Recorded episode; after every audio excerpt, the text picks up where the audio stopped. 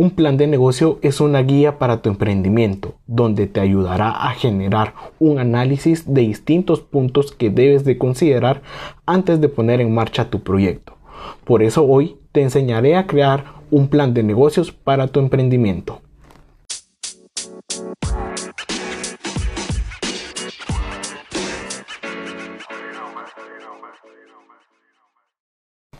Hola, ¿cómo estás? Te saluda Darun Lemus, espero te encuentres muy bien. Bienvenido a este podcast de Gánale a la mente. Uno de los temas que había quedado pendiente por platicar fue emprendimiento y sobre todo cómo iniciar uno. Bueno, te cuento, cuando yo realizo un emprendimiento y estoy por iniciarlo, me gusta realizar un análisis e irme a la segura y esto lo hago generando un plan de negocio. No existe una estructura como tal la cual tú debas regirte o seguir al pie de la letra para generar un plan. Esto dependerá mucho del giro del negocio y la profundidad de análisis que tú quieras generar.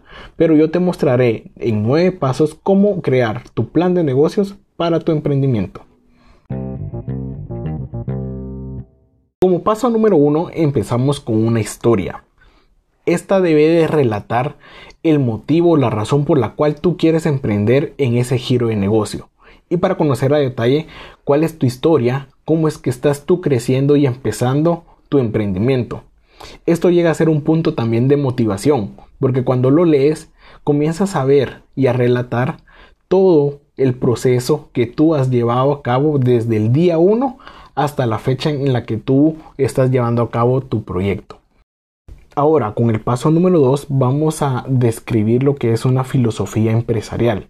Esto será realizando una misión, la visión y valores. Si tú eres estudiante de administración de empresas o mercadotecnia y pensaste que ya no volverías a ver este tema, pues te cuento que esto te va a acompañar todos los días en tu emprendimiento, porque la misión es el qué estás haciendo de tu negocio la visión es la proyección a futuro de hacia dónde vas y llegarás con tu proyecto y los valores son los que te van a regir y dar a conocer como persona y empresa. En el paso número 3 vamos a detallar la segmentación de tu público objetivo o clientes potenciales que puedan llegar a comprar tu producto.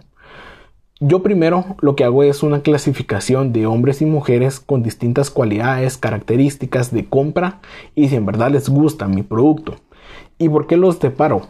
Porque muchas veces un producto puede llegar a ser consumidor final o de usuario, ya sea para hombres o mujeres. Te voy a explicar esta diferencia que es muy importante. El consumidor final es quien compra el producto y el usuario es quien le da uso al producto. Un ejemplo simple es cuando venden pañales para bebés.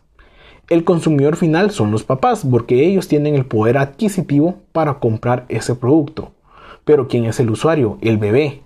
Entonces el bebé no tiene el poder adquisitivo, por lo que él no puede ser un consumidor final, pero sí es el usuario. Entonces juega un rol importante porque él es parte de la demanda del producto y por eso debes de conocer quién es tu consumidor final y tu usuario a la hora de hacer una segmentación. En el paso número 4 vamos a platicar lo que es el plan de marketing y para mí es un punto muy importante el cual es fundamental para que tú puedas iniciar tu proyecto y poner en marcha este plan de negocio. Posiblemente utilice otro episodio para hablar más a detalle cómo realizar ciertos aspectos que se deben de considerar, pero te daré forma general ¿Qué debes de tomar en cuenta para empezar tu plan de negocio? Primero, colocar objetivos de mercadeo que sean smart para que puedan ser medibles y alcanzables. Segundo, utilizar lo que es un FODA, un análisis FODA para conocer esas fortalezas, oportunidades, debilidades y amenazas tuyas, del mercado, de la competencia y de tu negocio. Luego un análisis de las 4P, lo que es producto, precio, plaza y promoción, porque esto es fundamental para conocer si el precio de tu producto está por arriba de la competencia, tienes mejores puntos de venta, cómo es tu producto en calidad, entonces te dará un análisis bastante amplio de tu producto. Luego seguimos con una estrategia de precio y de posicionamiento. Esto también es importante porque tú no vas a llegar a competir por precio, tú tienes que enfocarte en la calidad y la calidad te lo va a dar el posicionamiento. Entonces debes de analizar muy muy bien con qué precio quieres iniciar en el mercado. Hay distintas estrategias las cuales las voy a estar comentando en otro episodio para que tú las puedas considerar. También tener en cuenta lo que son las fuerzas de Porter. Esto la verdad que a un principio yo no lo utilizaba, pero cuando lo llegué a utilizar me dio un panorama mucho más amplio del mercado, de los clientes y de cómo estaba yo preparado para iniciar mi negocio. Hay que conocer cuáles son los niveles de tu producto. Para el paso número 5 vamos a realizar lo que es un análisis de tu competencia. Esto es importante que lo hagas porque debes de conocer en qué terreno vas a jugar. Vas a conocer cuáles son los precios que maneja tu competencia, la calidad del producto y para conocer la calidad deberás de consumir su producto porque tú vas a competir con ellos. Entonces debes de conocer a detalle qué calidad utilizan, qué tipo de producto, insumos, empaque, etcétera. Lo que tú requieras, tú tienes que recabar esa información. Puedes realizar también una pequeña investigación de mercados digital, esto observándolo mucho en redes sociales. ¿Qué están haciendo ellos? ¿Qué les hace falta? Y desde ahí buscar cuál va a ser tu diferenciador contra la competencia. Para el paso número 6 vamos a hablar sobre el plan financiero. Creo que este lo considero otro pilar junto al plan de mercadeo y competencia fundamental para que tú puedas iniciar este plan de negocio y poner en marcha tu emprendimiento. Cuando yo hago un análisis financiero sobre mi emprendimiento, yo lo hago trabajando un flujo de caja proyectado. El flujo de caja es como un estado de resultados en el que tú vas a analizar cuál va a ser la inversión que tú necesitas para empezar tu negocio como mínimo, porque hay que empezar con un mínimo viable, y sobre eso colocar, digamos, cuáles van a ser tus costos fijos y variables durante los meses siguientes o años. Y sobre eso ya se empieza a hacer un análisis de proyección de ventas para conocer en qué etapa del proyecto tú empezarás a obtener un punto de equilibrio y posterior a eso obtener ganancias. Con el paso número 7 vamos a realizar un plan de acción. ¿Qué lleva un plan de acción? Más que todo lleva un análisis de riesgo.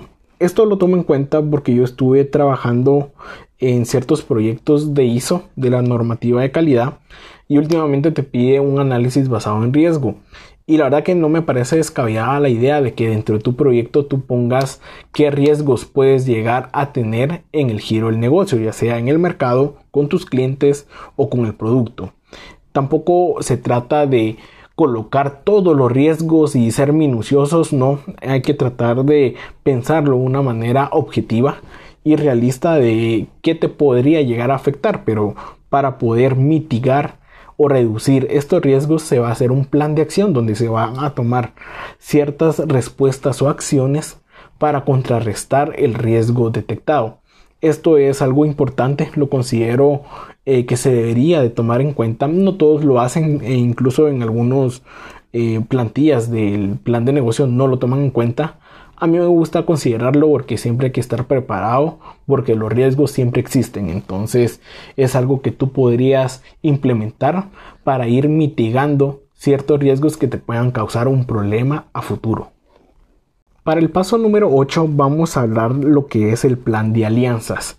Esto es de que tú detectes a tus aliados comerciales o empresas que puedan llegar a ser complementarias contigo.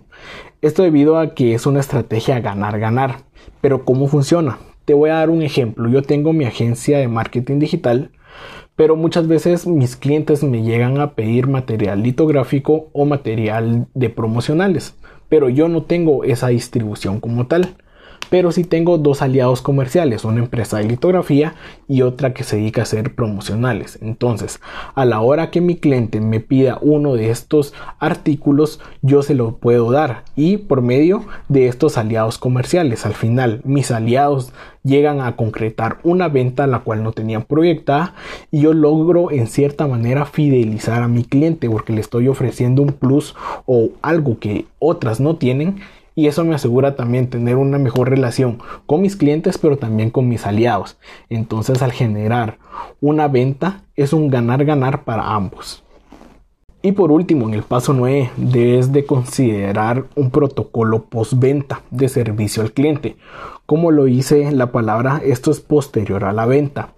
Si tu giro de negocio es de productos físicos tangibles, debes de enviarle un mensaje preguntando si su producto llegó bien, no llegó rajado o quebrado, llegó en buen estado, llegó a la hora correcta, dirección eh, que se había establecido. Entonces esto llega a ser bien recibido por el cliente y si tu empresa es de servicios, conocer qué aspectos de, de mejorar, si le gustó la atención que recibió del vendedor y varias respuestas que tú podrías eh, considerar para mejorar tu negocio. Al final, esta es una percepción de que tú quieres mejorar y ser mejor para tu cliente. Entonces esto será bienvenido de parte de él.